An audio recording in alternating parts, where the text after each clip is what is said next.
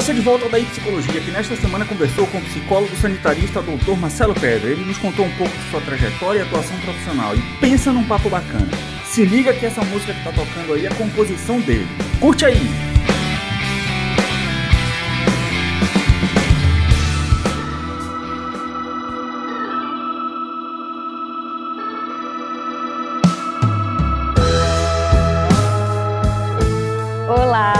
Daí Psicologia traz para o episódio de hoje um convidado especial, Marcelo Pedra. Ele é psicólogo, sanitarista, doutor em saúde coletiva pela IMS UERJ, pesquisador e professor do Núcleo de Estudos Pop Rua e Saúde Mental, na Atenção Básica, no POP, Fiocruz Brasília, e pesquisador do Núcleo de Estudos em Saúde Pública Nesp UNB.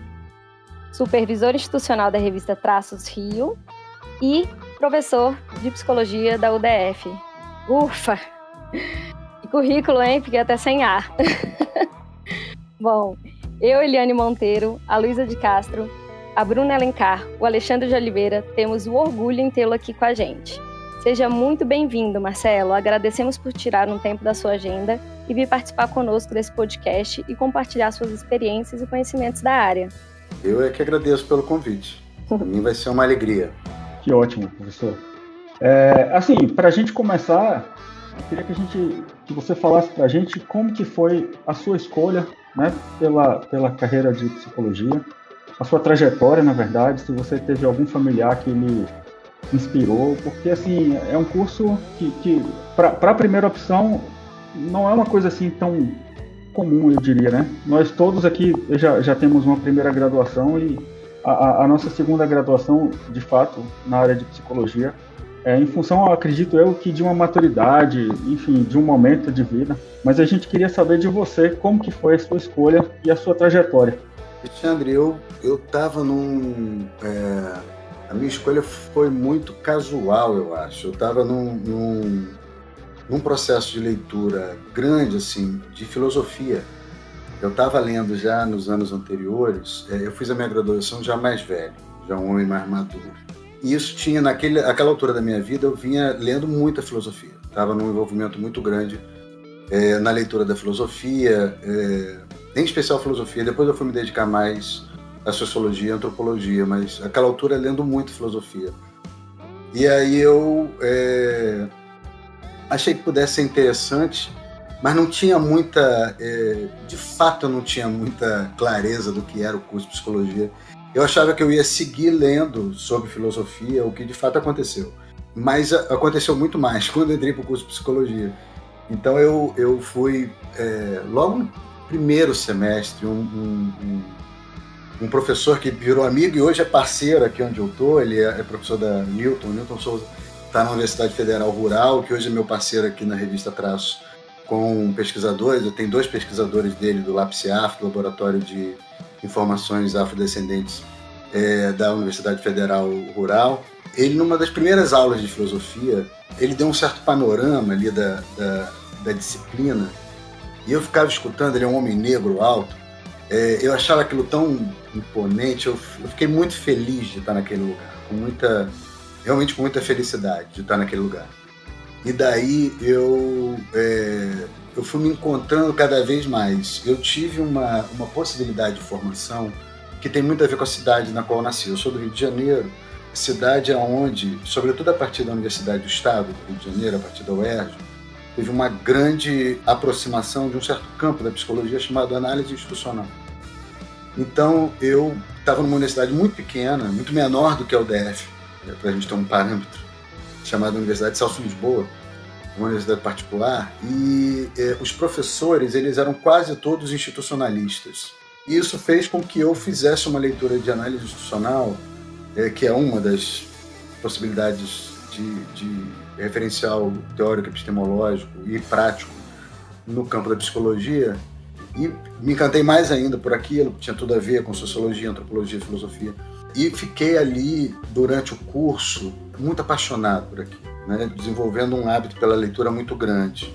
Quando eu saio da universidade, eu tinha tido a oportunidade, eu fiz todos os estágios que eu pude na universidade, todos os que eu pude. e, também os que eu não pude. Eu distribuí a minha carga horária entre manhã e noite para poder ter tempo à tarde para poder estar nos estágios. Enfim, eu, eu, eu tentei fazer do meu percurso na universidade o mais plural que eu pude. E quando eu saí, eu tive logo uma grande oportunidade de. Aí sim eu. eu é, aí eu acho que foi o, o, o, o que virou a chave na minha carreira. Eu fui parar na Escola Nacional de Saúde Pública. Eu fiz é, seleção para tudo que eu podia, porque eu tava, é, tinha feito universidade particular e não, não achava mais interessante é, ficar pagando formação, e aí eu quis fazer tudo público. E aí eu tentei três especializações na, na, na Fiocruz do Rio de Janeiro e passei nas três, e aí eu achei que eu tinha que fazer as três e fiz por três meses. Aí eu passei para uma formação, uma especialização em, em psicologia é, hospitalar, é, na, no Evandro Chagas, que é um hospital de referência da Fiocruz, referência para o Brasil, né? para doença infecto-contagiosa, para a Escola Nacional de Saúde Pública e para um curso que estava abrindo, que era de Cultura e Arte na Saúde, no Instituto Oswaldo Cruz. E eu não falei para ninguém, mas fiquei frequentando os três, e aí eu misturava a aula, eu, eu me bananei todo. Mas eu, num determinado momento, eu fui conversar com uma figura que me orientou, que depois até escrevemos alguns textos juntos, que é o Francisco Romão Ferreira, que era meu, meu orientador na, na, no, no IOC, no Instituto Oswaldo Cruz. E ele falou, cara, quer saber? Vai, faz o que. Três não dá, mas dois vai dar. E aí eu segui a orientação dele. Era um, tão louco quanto eu, né? Mas de fato eu terminei as duas, eu fiz as duas ao mesmo tempo. Mas o que virou, em que pese eu tenha ganho muito com o curso de, de arte e cultura na saúde, o que realmente virou na cabeça foi o curso de saúde pública, que é o que me torna sanitarista, né? O que me dá o título de sanitarista é como se fosse quase uma outra graduação, né? uma carga horária brutal, você ficava lá três dias na semana, é, full time manhã e tarde na escola, então é, eu vivi tudo que eu não tinha vivido na universidade, por ter entrado velho, por ter feito um monte de coisa durante a graduação para tentar me qualificar, é, eu vivia na escola. Então, a escola foi para mim, além de uma apresentação de um novo cenário de trabalho, a escola foi para mim uma segunda formação.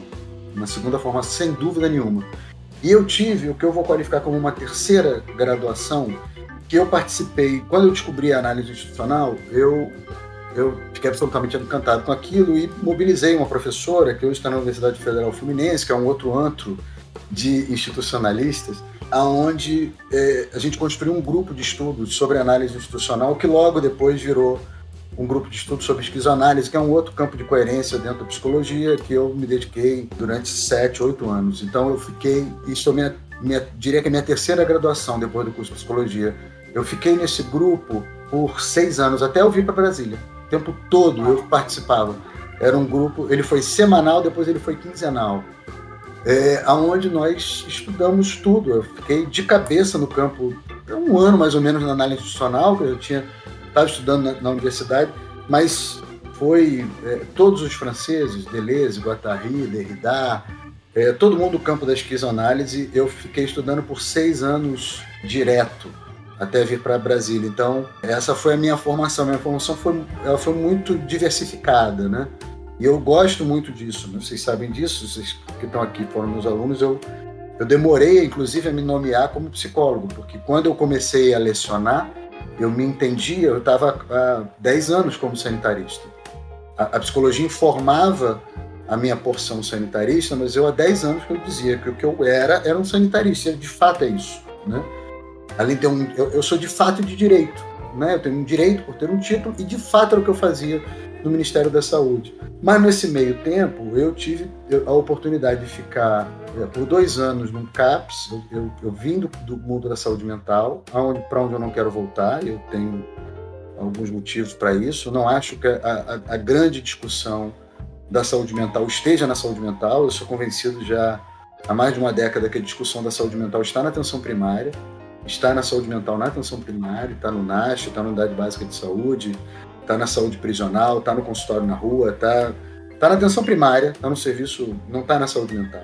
Eu lamento isso, mas é o que eu percebo na minha carreira e a escolha que eu fiz. Então, eu fiquei alguns anos em CAPS, que foi um, um ótimo aprendizado. O primeiro CAPS do Rio de Janeiro, o CAPS de Irajá, é, inaugurado em 96, 1996. Eu fiquei lá em 2008. É, 2008, 2010. Eu tenho passagem pela, pela saúde, é, eu vou chamar. Eu encarava assim, tá? Mas as pessoas vão dizer que é psicologia hospitalar. Eu trabalhei dois anos pela Polícia Militar do Rio de Janeiro. Eu não chamava aquilo de psicologia hospitalar, mas existe um campo, eu até dou aula por causa disso, de uma disciplina que consta como psicologia da saúde, que tem a disciplina, é, a, a, o tema da psicologia hospitalar. Então, fiquei também um tempo atuando nesse lugar. É, atuei muito tempo na, na, no Sistema Único de Assistência Social, no SUAS, né? um pedacinho em CREAS e, e muito tempo em, em, Centro Pop, e, que é um serviço específico, igual que tem ali do lado da, da, da, da escola, né? da, da, F, da, UDF, né? Da, da, daquele campus ali que é afastado um pouquinho. E também trabalhei na gestão, porque aí eu comecei a formular, foi ali que eu comecei a formular, foi na assistência social, como formulador, porque aí eu não tinha centro pop, era eu e duas educadoras sociais e uma Kombi, um motorista. Então, eu ia para a rua atender as pessoas, né, pela, como, como, pela assistência social, e não tinha, não tinha caderno, não tinha nada que formulasse aquilo. Então, eu virei formulador a partir da assistência social. E por conta desse trabalho, eu fui trabalhar depois num, no consultório na rua, que foi meu último trabalho como clínico no Rio de Janeiro. Então eu trabalhei alguns anos também numa equipe de consultório na rua, que é uma equipe específica para a população em situação de rua, só para a saúde, né? Durante quase todo esse tempo eu tive um consultório no Meia, que fica conhecido por causa de um, de um programa de humor, né? Que todo mundo, que programa isso acontece no Meia, o Meia veio conhecido de uma hora para outra, que, que é um subúrbio, mas muito perto da minha casa. Então eu durante muito tempo nos horários que me vagavam, né? Isso significou ter três pacientes, era o que dava para ter os pacientes de consultório, mas eu gostava porque a minha, para mim era muito claro que é, o hospital me dava algumas coisas para minha escuta clínica. É, o SUAS me dava outras, me dava uma dimensão de entendimento de política pública que eu não tinha. Né? O CAPS me deu uma dimensão de pensar o diagnóstico e o cuidado em rede muito grande. Né? A toda a discussão da autonomia veio para mim na escuta a partir do consultório na rua. Todo o meu debate em torno de autonomia vem por causa do consultório na rua, não tem a menor dúvida disso. Né? E um pouco por causa do Centro Pop. O Centro Pop deu muita ideia de rede, de trabalhar em rede, de trabalhar com os outros psicólogos que estavam na rede, como é que eu trabalho com CAPS, como é que eu compartilho CAPS, até onde é o, é o, cuidado e proteção que eu dou no serviço que eu dou, qual é a parte que é do CAPS, qual é a parte que vai ser para a equipe de saúde da família, como que eu negocio tudo, como é que eu ocupo fórum de, de rede, como é que eu aprendo a discutir caso, como é que eu aprendo a preencher, a preencher um, um prontuário, e para levar um caso para apresentar num fórum que tem 50 trabalhadores, para que você tem que apresentar um caso em 15 minutos, que não é um lugar para você ficar discutindo um caso, você tem, tem que chegar ali com, e, e angariar as pessoas para comprar a sua briga naquele caso, num fórum com 50 trabalhadores, onde todo mundo tem um caso cabeludo, e você tem que levar um caso muito bem organizado. Eu aprendi tudo isso, sobretudo, é, quando fui trabalhar com população em situação de rua.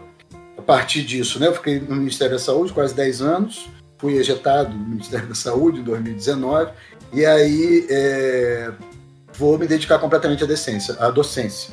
A decência eu nunca me, me, me dediquei, nunca quis. Não entendi é, nada aí. Eu tenho, eu tenho um nome a zerar, né? Então eu, eu não posso me dedicar à decência nunca.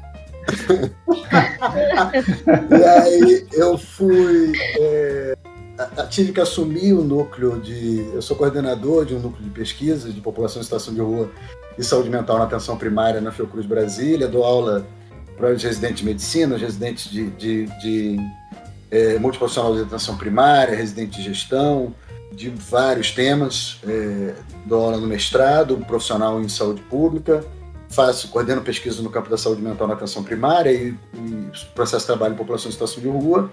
Sou pesquisador, estou na, na UNB desde 2014 como professor voluntário mas aí quando eu saio, eu me dedico formalmente, então eu, eu assumo meu lugar no Departamento de Saúde Coletiva, no Núcleo de Estudo em Saúde Pública, sobretudo orientando é, trabalho de conclusão de curso e algumas pesquisas lá.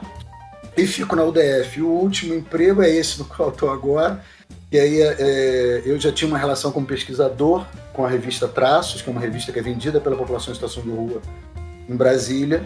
E aí eu já acompanhava como pesquisador lá e a revista resolveu, no, no início do ano, uma expansão para o Rio de Janeiro.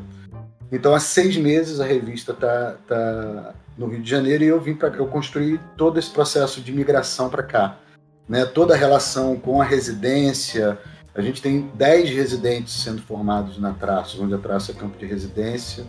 Nós temos um conjunto, é, um conjunto de, de trabalhadores aqui numa equipe social. Hoje nós estamos acompanhando 51 pessoas trabalhando na revista. E aí a gente faz todo o acompanhamento, né? Vender é uma das coisas, mas a gente faz todo o acompanhamento psicossocial dessas pessoas, compartilhando com a rede. É, e eu montei toda essa estrutura, né, na parte, sobretudo na equipe é, social, e dou supervisão semanal para essa equipe. E de vez em quando eu venho para cá, como é o caso agora, que eu estou aqui no Rio de Janeiro. É, hoje é dia de supervisão, inclusive, foi mais cedo. É, Marcelo, ao pensar em psicologia, é comum imaginarmos o psicólogo e o paciente, o cliente, sentados um de frente ao outro. Nós, enquanto estudantes, entendemos isso como psicologia clínica, mas sabemos que o psicólogo não atua somente nesse contexto. Em quais outros contextos o psicólogo pode atuar?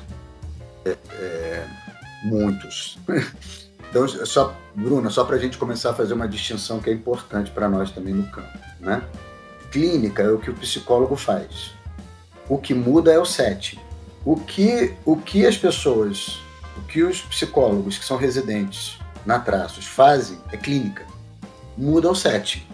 O setting, às vezes, é essa sala onde eu estou. Ela pode virar uma sala de atendimento. Isso aqui é o, é o nosso depósito. Isso pode virar uma sala de atendimento. O setting, às vezes, é na rua. É fazendo o processo de implementação. O que é implementação? É ir na rua caminhando. É, o setting pode ser ir fazer uma. Eu, eu ir levar como psicólogo é, no Centro Pop, na assistência social, ir levar a pessoa que eu estou atendendo, o usuário, quando eu digo usuário, usuário do sistema SUS, usuário do sistema SUS, né? Eu vou levar o usuário a uma consulta com o dentista. Ao levar na consulta, eu posso escutar desse sujeito, enquanto caminho com ele, todos os medos que ele tem de dentista, porque aquilo lembra ele de uma relação que ele teve quando era criança ou da relação que ele tinha com a mãe dele que iria proteger, ele pode projetar em mim uma proteção que ele imaginava que viria da mãe dele. Então, se eu, Bruno, manejo o conteúdo da minha escuta, se eu produzo um efeito com algum tipo de intervenção, a intervenção pode ser ficar calado, tá bom? Se eu produzo algum efeito intencional com o produto da minha, da minha escuta, eu estou clinicando. O que muda é o lugar. O que muda é o set. É um conjunto de espaço, tempo e regularidade. Isso é que muda. Então, essa é uma primeira distinção que é importante fazer. Então, eu posso clinicar num, num desenho é, de um consultório individual, eu posso clinicar num grupo, eu posso clinicar num hospital. Quando eu estou no hospital, eu estou clinicando, eu vou atender individualmente, eu vou atender famílias, eu vou atender crianças, eu vou atender todos os ciclos de vida quando eu trabalhava no hospital, por exemplo. Eu atendo o idoso, atendo o adulto, atendo a criança, atendo o adolescente, atendo o homem, atendo mulher, gêneros de todas as ordens. Então, é, eu vou estar clinicando onde quer que eu esteja. Onde quer que eu esteja. E essas escolhas metodológicas são muito importantes, porque é, é o produto da minha análise. Né? Eu gosto de pensar que nós psicólogos somos analistas de fenômenos complexos. Então, por exemplo, se eu estou numa escola e recebo a encomenda, por exemplo, de lidar com uma turma que não adere, eu recebo o pedido do professor, se eu sou um psicólogo escolar, eu recebo um pedido do professor para atender um aluno, não está conseguindo acompanhar o, o, o, o, rendimento da turma, muitas perguntas podem me saltar à cabeça, por exemplo. Né? Esse aluno é um problema para quem? Para a turma ou para o professor? É, por que, que esse aluno é um problema para esse professor? Quais são as formas que eu vou ter para descobrir isso? É, o que eu quero dizer é o seguinte, Bruno. A forma como eu analiso a demanda faz parte do nosso trabalho, faz parte do clinicar pra, é, se eu assumo um pedido de cuidado, cuida daquele ali, cuida daquele ali, atende aquela criança, atende aquela família, sem fazer uma análise é, de como é que essa demanda está me chegando, quais são os objetivos dela, a quem ela interessa, a quem ela ajuda efetivamente, né? a quem ela favorece, a quem ela pode atrapalhar. Né? Estou pensando aqui agora, por exemplo, em todas as famílias que vão pedir para internar os seus familiares que têm problema na relação com álcool e outras drogas. A quem essa internação ajuda? Se eu for pensar a internação como um procedimento, por exemplo, se eu já internei uma pessoa dez vezes, por que é, oferecer como ferramenta clínica uma internação? Se eu já usei esse procedimento dez vezes e ele não teve efeito nenhum. Então tem várias coisas nisso que a gente está chamando de clínica que podem estar em mil contextos, em mil é, possibilidades de leitura, de análise, que vão, vão depender de que a gente esteja, como psicólogos e psicólogos, na minha leitura, podendo compor uma análise mais sofisticada desse cenário. Então, voltando à sua pergunta, é, aonde a gente pode clinicar, aonde a gente quiser. A gente pode trabalhar fortalecendo o laço comunitário. Eu tenho alguns amigos que trabalharam um bom tempo fortalecendo o laço comunitário de, de comunidade pesqueira. Como que se monta uma cooperativa? Por que, que ser de psicólogo? A gente pode ajudar a produzir grupalidade? Pode, eu estudei para isso. Eu posso produzir laço comunitário, produzir solidariedade entre as pessoas, promove saúde mental? É óbvio que promove. É óbvio. Nós estamos vendo o contrário agora. Quanto mais, é, quanto menor a coesão de uma sociedade, maior a necessidade de coerção. Né? Quanto mais uma sociedade se sente vulnerável, sem esteio, sem proteção social, por conta de salário, por conta de poder falar o que se quer, por conta de um monte de coisa, maior a fragilidade em saúde mental. A gente viu isso agora com a pandemia. Então, quando eu estou numa comunidade pesqueira, por exemplo, promovendo algumas assembleias, algumas rodas reflexivas, algumas rodas de conversas, conversas bilaterais que vão funcionar como uma estratégia de fazer com que as pessoas produzam alguma reflexão sobre si mesmos, isso é clinicar. Obrigada. É, como é o trabalho de um psicólogo sanitarista? Precisa de alguma formação específica para atuação? Precisa. Você vai ganhar esse título de duas formas. Ou você faz uma especialização em para ter o título, né? é, você de sanitarista, você é, ou você faz uma formação em saúde pública ou você faz uma formação em saúde coletiva. É, nós recebemos tem três nomes que ocupam a mesma a mesma coisa. Medicina social é mais antiga, saúde pública, depois saúde coletiva é o mesmo campo. De, de, não, acho que não, não é conveniente trazer para cá as distinções. Então essa é uma forma de você ganhar um título de sanitarista. Muitos profissionais, quando fazem uma pós-graduação no campo da saúde coletiva, que as pós-graduações quase todas elas são no campo da saúde coletiva, algumas poucas são no, é, recebem, recebem o título na, na, em São Paulo, por exemplo, tem medicina preventiva. Então, se você faz, por exemplo, eu fiz no Instituto de Medicina Social, eu fiz um mestrado e um doutorado no Instituto de Medicina Social, que é o nome mais antigo, o Instituto tem 50 anos. Então, é uma, alguns vão colocar, né? Psicólogo sanitarista, porque fizeram uma pós-graduação é, estrito senso, mestrado ou doutorado, no campo da saúde coletiva. O meu título se dá porque eu fiz uma pós-graduação, lato senso, uma especialização em saúde pública, o que dá um título muito específico, sanitarista. Isso, por exemplo, isso me dá uma possibilidade de fazer um concurso para sanitarista, porque eu tenho um título que diz que eu sou sanitarista, é quase como uma segunda graduação. A minha pós-graduação, meu mestrado e o meu doutorado em é, saúde coletiva, que também poderia usar o título, não me garantiria, por exemplo, fazer a prova, ter, fazer uma prova de título para um concurso como sanitarista.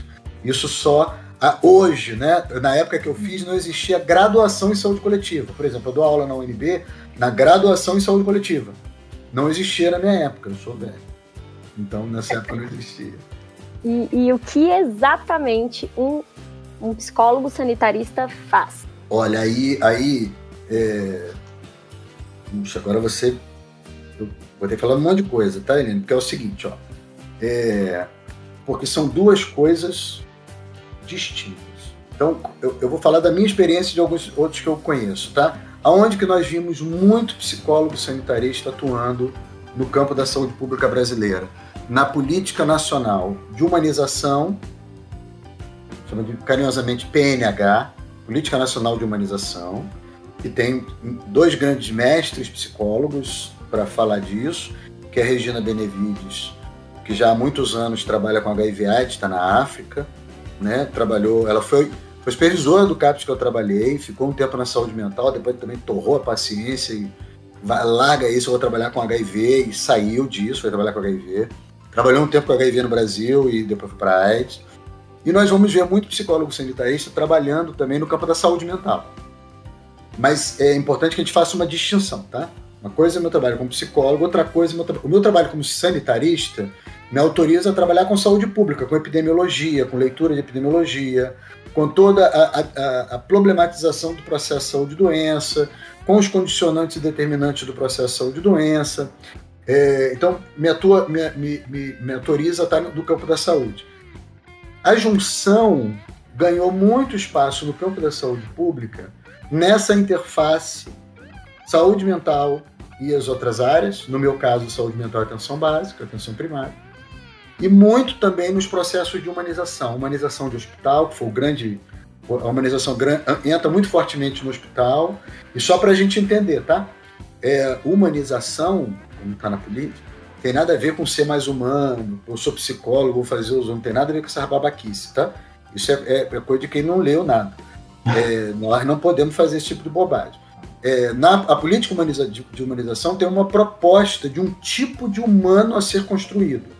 Então, qual é o pressuposto? O ser humano ele não é nada a priori, tem nada dentro dele. Ele pode ser qualquer coisa. A forma, as condições de construção de um humano vão produzir um ser humano mais individualista, menos solidário ou alguém mais gregário, mais solidário, mais disponível ao outro.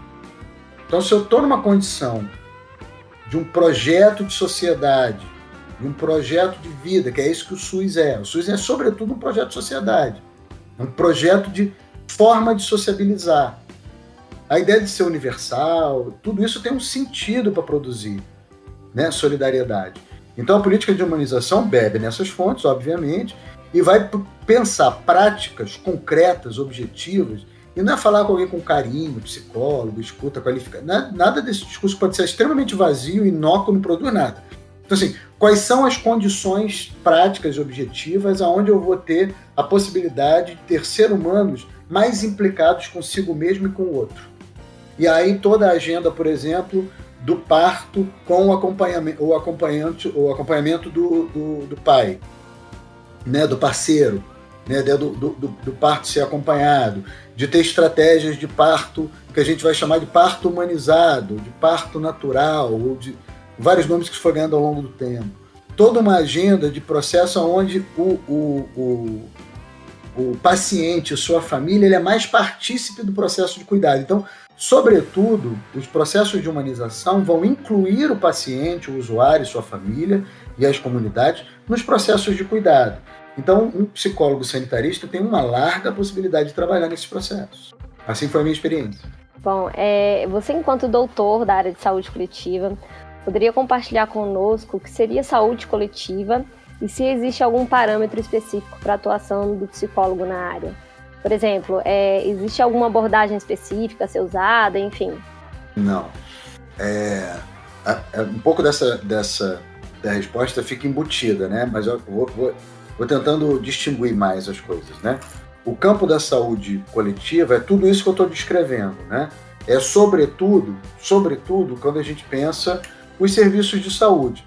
Nós vamos ter uma dedicação especial ao Sistema Único de Saúde, porque ele é o único, né? mas não vamos esquecer a rede complementar. Por exemplo, como é, quando eu trabalhei, é, o Hospital da PM é um hospital, ele não é um hospital privado, mas ele é um hospital de corporação. Ele não é um hospital SUS, ele é um hospital de corporação. É, mas eu diria que o nosso grande campo de atuação é o campo da saúde. Né? É, e você vai encontrar é, psicólogos das, com é, referenciais teóricos e práticos de todos os grandes campos da, da, da é, que informam a psicologia. É, as ciências da cognição e do comportamento, a fenomenologia, a psicanálise e tantos outros. Eu não venho de nenhum dos três. Eu, eu venho de um campo, como eu já disse, que é análise institucional, a esquizoanálise, e, sobretudo, tenho voltado muito para análise institucional. Já há algum tempo eu não, não tenho lido muito sobre esquizoanálise, mas o que nunca deixou de estar na minha formação é filosofia, antropologia, ciências humanas de uma maneira geral, ciências, é, é, é, ciências políticas, tudo, tudo sempre me interessou e sempre informou a minha clínica, as minhas práticas clínicas também.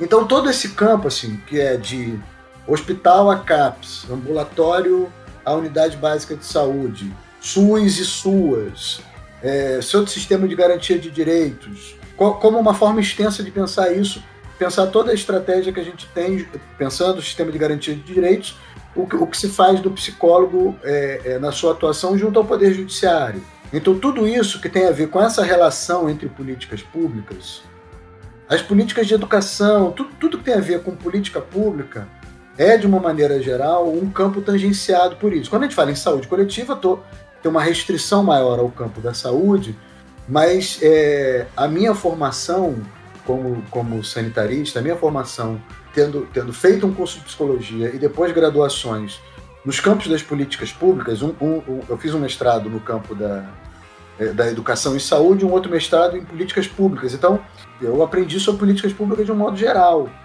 Então, isso foi me autorizando a ir circulando, né? Mas a prática, né? Que é uma coisa que eu, eu tento sempre fomentar com, com todos os alunos. Assim. Saiam da universidade o mais rápido possível. Não é saiam, abandonem. É saiam, vão ver se isso que a gente está falando aqui, no podcast, na aula, se isso presta em algum lugar. Então, vão ver até onde o que a gente diz instrumentaliza as práticas de vocês, as análises de vocês. É claro que o que a gente está dizendo serve para alguma coisa, mas talvez não sirvam para as práticas que vocês vão precisar. Vocês vão ter que aprender outras coisas, em outros campos. Então, assim, eu aprendi muito com a enfermagem, com o serviço social, com a fisioterapia, com, muito, muito sobre escuta, muito. Eu, sempre falo dessa passagem. Durante um tempo eu, eu tive a oportunidade de, de orientar é, e supervisionar alunos da UDF no Adolescente, que é ali na 605. É um espaço específico no Sistema Único de Saúde para adolescentes. E era muito curioso quando os alunos de psicologia iam para fazer o acolhimento, e aí as pessoas diziam: venha, faz, o acolhimento, faz as perguntas que você quiser atende e acolhe junto comigo, fazia a entrevista de acolhimento. E aí a pessoa fazia o, o, o acolhimento, e aí quando acabava, o, o profissional que atendeu virava para o estagiário ou para a estagiária e dizia: O que você achou? Olha, eu nunca vi uma psicóloga tão boa quanto você, porque você, a sua escuta, não, mas eu sou dentista. Não, mas eu sou terapeuta ocupacional, mas eu sou é, enfermeiro, não sou psicóloga. Então, é, eu aprendi muito com outras profissões, muito muito. Eu tive a chance no Ministério da Saúde de, de trabalhar muito tempo próximo a médicos. Aprendi muito com a medicina, muito. A ideia da um, um, um lema da medicina, né, que é a clínica soberana. A, a, a, a, medicina tem toda uma coisa do protocolo, algo, algo que parece. A, medicina e a enfermagem, né? Algo que parece muito estranho para nós, parece que vai engessar. Não, tem, tem coisas que são protocolos, que é isso, é, o que eu descrevi na coisa da traço, né? Ah, eu, eu, eu tenho diagnóstico de bipolaridade, toma medicação. Protocolo. Ah, tem uma medicação? Qual a medicação? Quanto, quanto tempo? Quem te deu esse diagnóstico? Onde você consegue o, o medicamento? É, quando, quando você recebeu o diagnóstico? Qual foi a tua última consulta? Quais são os outros serviços que você vai? Protocolo. Um protocolo está na minha cabeça. Então, eu aprendi com a enfermagem, com a medicina, protocolo. E aprendi que o protocolo, aprendi com a enfermagem, com a medicina, que tem uma hora que o protocolo não serve mais. O protocolo vai ter um pedaço, depois você vai, de novo, com o dizer da, da, da medicina, né? A clínica é soberana, é a clínica. Né? E nesse sentido se aproxima muito da redução de danos. Na redução de danos é a mesma coisa. A clínica é soberana, a escuta é soberana. É a partir da escuta que eu vou dizendo, olha, é mais para cá, é mais para lá. Não, não vou entrar aqui. Não vou entrar, tá muito claro que não é para entrar aqui agora. Vou entrar depois, ou vou dividir isso com outro serviço. Então, eu preciso fazer curvas grandes, Helene, para responder algumas perguntas, para tentar diferenciar, porque fica esse, essa coisa meio híbrida, né, meio confusa. É, mas eu diria que é, em, em, construindo é, arcabouço teórico, metodológico, conceitual, prático, né, você consegue construir um campo de saberes e práticas que instrumentaliza você para atuar, nada te segura. Só vem com o tempo, com a prática, né, Marcelo? A universidade não vai te dar isso, cara. Nenhuma. né? Nenhuma, é. O curso de psicologia, ele pode se tornar extremamente tecnicista. De você achar que o exercício da psicologia é aplicar técnica. E aí você abre mão da técnica mais cara que você tem, que é a sua escuta. Que é você poder compreender em que fenômeno você está inserido, qual é a relação que está sendo construída com você, seja ela uma relação junto ao atendimento a uma família, a um grupo ou individualmente, nos diferentes ciclos de vida, nos diferentes settings onde você vai atuar. Se você abrir mão e achar que a escuta ela é, precisa ser algo que você usa para pensar imediatamente qual é a técnica que você vai intervir, eu estou abrindo mão da escuta como uma intervenção. Escutar é em si uma intervenção. Eu não posso usar a escuta como algo que eu escuto para pensar qual é a técnica que eu uso. A escuta ela é em si uma intervenção. Se eu abro mão disso, estou abrindo mão de quase tudo. Porque aí eu entro numa lógica de que o meu trabalho é suprimir sintoma. De que o trabalho do psicólogo é fazer a pessoa se sentir bem. Olha que, que sandice. Olha que sandice. Porque se eu fico filiado muito a essa coisa de uma lógica de técnica, eu fico acreditando que o trabalho do psicólogo é fazer o bem, é trazer conforto para as pessoas, é fazer a pessoa se sentir bem. Essa pode ser uma das coisas que a pessoa experimenta. Uma delas. Eu não estou ali para. Eu, eu, eu, é, quem, quem, oferece muito conforto é o Contour Pillow, né? Que é aquele travesseiro da NASA, colchão Europa. Colchão Europa oferece muito conforto, né? Deita, ele acompanha seu corpo. Muitas vezes o que a gente vai ofertar é incômodo, a nossa interlocução vai ser incômoda, porque é isso que vai produzir alguma reflexão. E eu não sei a, qual, é, qual é a hora que eu vou incomodar, qual é a hora que eu não. Eu não posso incomodar agora, porque eu não estou vinculado, eu não tenho vínculo, eu não estou seguro nessa relação. Nós não construímos, eu não consigo compreender quais são os, os nossos lugares nessa relação, meu e dessa família, meu e desse grupo, meu e dessa pessoa. Eu vou precisar ainda compreender, então eu tenho que escutar, então eu tenho que ter uma atitude compreensiva nisso e que garantir ali um espaço que não julga, garantir um espaço onde a pessoa pode ser o que ela puder ser.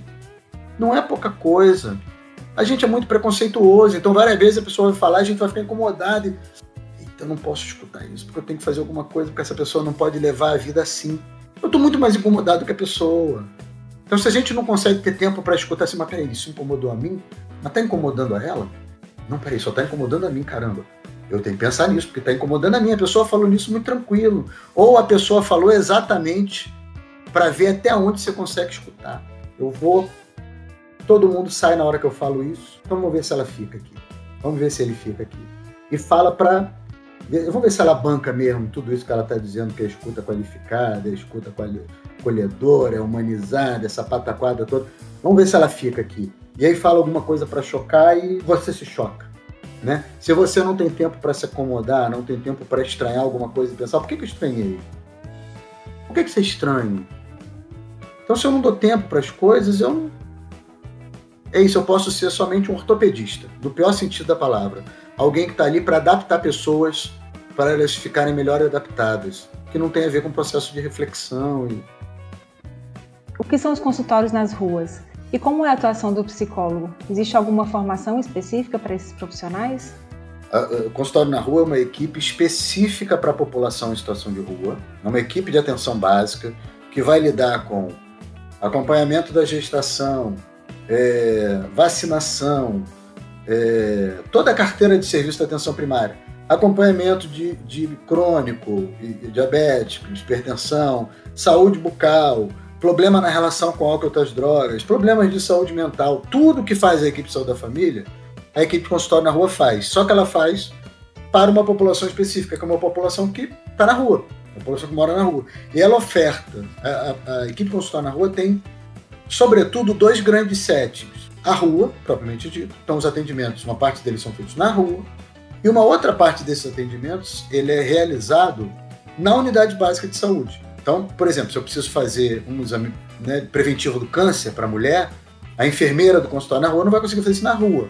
Ela vai, vai cuidar de uma ferida, talvez para limpar a ferida e cobrir e tal, consiga fazer na rua. Mas para fazer todo aquele processo de raspagem, por exemplo, se tiver alguma coisa necrosada e eu puder fazer, preciso da unidade, eu não posso fazer ali. Eu posso estar escutando uma pessoa fazer muito, eu encaminhava para mim mesmo. O que, que, eu fazia? Eu fazia atendimentos na rua, acompanhamento individual. Eu fazia atendimento em grupo, atendimento individual, muito. Oficina fazia pouco. Fazia muito atendimento em grupo, atendimento individual. Então, estava lá fazendo atendimento individual da pessoa. Fazendo acompanhamento normal, como a gente faz atendimento na clínica escola. Só que é na rua, né? Encontrava com a pessoa naquele horário. E aí, tô, e aí eu acho que no meu acompanhamento e no, no, no momento que eu percebo que a pessoa está é, do seu processo de cuidado, de comprometimento consigo mesmo, eu posso avaliar que a mudança do set pode ser interessante para a pessoa. Eu posso achar, poxa, é, essa talvez ele possa, ele é o sujeito, né, a pessoa, ele ou ela, pode produzir mais se eu tirar ele daqui da rua. Tirar no sentido de ele assumir um compromisso de vir até mim. Eu quero agora experimentar se o meu vínculo e o compromisso dele com ele mesmo é suficientemente forte para fazer com que ele vá na unidade no dia que eu marco. E aí, ao invés de marcar num horário, às três da tarde, eu marco no período da tarde. Digo assim, olha, sexta-feira eu estou na unidade, a nossa próxima consulta, eu quero que você vá lá. Queria que você conhecesse a unidade e eu quero te atender lá na unidade. Acho que vai ser legal para a gente. Vai lá no período da tarde. Que hora? A hora que você conseguir chegar. E aí, pum, conseguiu chegar. Chegou. Opa, chegou. Semana que vem. Semana que vem aqui na unidade de novo. Eu, quando, quando eu estiver na rua e eu te encontrar, naquele lugar, na praça que eu vou que você fica, eu posso, você pode participar da atividade é, em grupo, a gente pode conversar rapidamente, mas o seu atendimento é sexta-feira à tarde. Dali a dois meses eu posso, opa, tá rolando, tá vindo aqui, tá sustentando, tá comprometido com o seu desejo, com o seu sintoma, com o seu tratamento, com o seu cuidado, o nome que eu quiser escolher. Tá comprometido consigo mesmo. Faz o seguinte, ó, agora é o seguinte, seu, seu atendimento é às 5. E aí eu vou medindo autonomia, compromisso, vou ganhando instrumentos para ir acompanhando. E aí, esse é, pode ser uma possibilidade de transitar. Então, Bruna, tudo que eu faço em qualquer um dos lugares, eu faço no consultório na rua. Eu gostaria de tornar isso mais difícil, mais glamouroso, mas não é não. É simples. É simples. Tem nada demais, não. Assim, Marcelo, eu atendi um, por uns cinco anos mais ou menos, eu trabalhei numa farmácia ambulatorial que dispensava medicamento de programa estratégico. Então, eu dispensava medicamento para pessoas que viviam com HIV AIDS, dispensava é, insulina, dispensava medicamento para tuberculose, hanseníase. E é, algumas queixas das pessoas que viviam na, em situação de rua era de que os medicamentos às vezes eram roubados, às vezes perdiam, às vezes eles ficavam sob efeito de drogas e realmente não sabiam onde tinham colocado. Existia uma burocracia, inclusive, para repor esses medicamentos. Algumas vezes precisava ir fazer boletim de ocorrência, aquela pessoa não, jamais iria se dirigir até a delegacia para ter o boletim para voltar e repor os medicamentos. Então, muitas vezes os tratamentos eram interrompidos. É, vocês percebiam é, essa, essa dificuldade e assim, existe alguma é, estratégia o que fazer? Essa é uma, desde 2014 existe uma, uma portaria do Departamento de HIV/AIDS que vai, que vai falar, vai é, legislar sobre os, os, medicamentos de HIV/AIDS, é, aonde não, não exige o documento, mas é só para dispensação. É, é dado o, o a, qual é a equipe que está acompanhando e aí é dispensado como se fosse dispensado para a equipe. Tá? Não precisa do CPF para aqueles que não têm CPF ou dá o número do cartão SUS. A equipe consultória na rua consegue gerar o número do cartão SUS e dispensa o medicamento. Mas tudo isso que você descreveu acontece. A pessoa fica louca, muito louca e perde tudo. É, passa a guarda municipal. Nós tivemos isso em Brasília, né? No, no setor comercial. Recolhe tudo. É, Sul vai lá e recolheu tudo. Recolhe tudo. colchão e recolhe medicamento. É. Então, é o Estado fazendo um desserviço. O Estado, você vai lá como Estado e, e dá o medicamento. O mesmo Estado vai lá e tira, tira o medicamento. Acontece de tudo, tá? De tudo, mas é, sem. E aí, uma coisa que é legal a gente falar, Bruno: ninguém é vítima nem vilão, tá? Todo mundo tem suas responsabilidades. Então, todo mundo é, como todo mundo, vítima e vilão de si mesmo, tá? Eu cansei no Rio de Janeiro de dispensar para jornaleiro. Eu, deixava o medicamento com uma pessoa que o cara tinha maior vínculo. E aí muitos tinham vínculo com o jornaleiro. dormia do lado da, da, da tinha marquise da, do jornaleiro e tal. Então o jornaleiro dava banho, trazia comida. Várias, várias. Assim, na área que eu atuava no Irajá, muito. É o jornaleiro que dispensava, o cara da padaria. Vínculo lá, não, ele vem aqui todo dia na padaria. Eu vou lá na padaria. Tudo bem. Você conhece o Alexandre? Conheço. Ele vem aqui, eu, todo dia eu dou café para ele. Deixa eu te contar uma coisa. Meu nome é Marcelo, sou psicólogo, trabalho aqui. Isso aqui é a Bruna, é a farmacêutica. O, o fulano de tal, ele está fazendo um tratamento tal. Eu pensei, por conta desse vínculo que você tem com ele, da gente combinar, nós quatro, Bruna, é, eu, você e, e, e a pessoa em, em, tratamento, dele, da gente deixar o medicamento aqui, porque aí você vai ser o relógio dele. Ele vem aqui, porque aí ele toma o medicamento na hora que, que você for dar o pompo que ele está alimentado. Você topa? Topo. É só dar o remédio? É, eu vou te trazer a caixinha que tem aquele negocinho, solzinho, luazinha, ou vai ser tudo de manhã, ou dá sol de, de manhã, eu vou arrumar alguém que dê à noite, mas pelo menos não paro do de manhã. Maravilhoso. Então você vai arrumando estratégias singulares de fazer isso. Não, fiz muito, fiz muito, muita parceria com a rua. Bom, Marcelo, é, a gente agradece é, demais a sua participação no Daí Psicologia. É, existe mais alguma informação que você queria compartilhar com os nossos ouvintes, que você queria também é, trazer para a gente enquanto estudantes de psicologia? Estudem e leiam mais. Vocês leem muito pouco, precisa ler. E o mais rápido que puder, vai estagiar. Estágio é, curricular, extracurricular, voluntário para quem puder fazer. É, quem ainda não tem todos os compromissos da vida com horário, com filhos, com contas, enfim, os mais jovens, sobretudo. É, façam tudo que puder fazer. Por favor, não esperem o curso acabar para olhar e ver o que, que eu vou fazer depois com esse papelinho, porque vai dar errado. Vai dar errado. É muito rápido. Seis meses fora da faculdade, quando você sai da faculdade, parece que são anos. Se distancia de uma forma que depois para você recuperar esse tempo é muito difícil.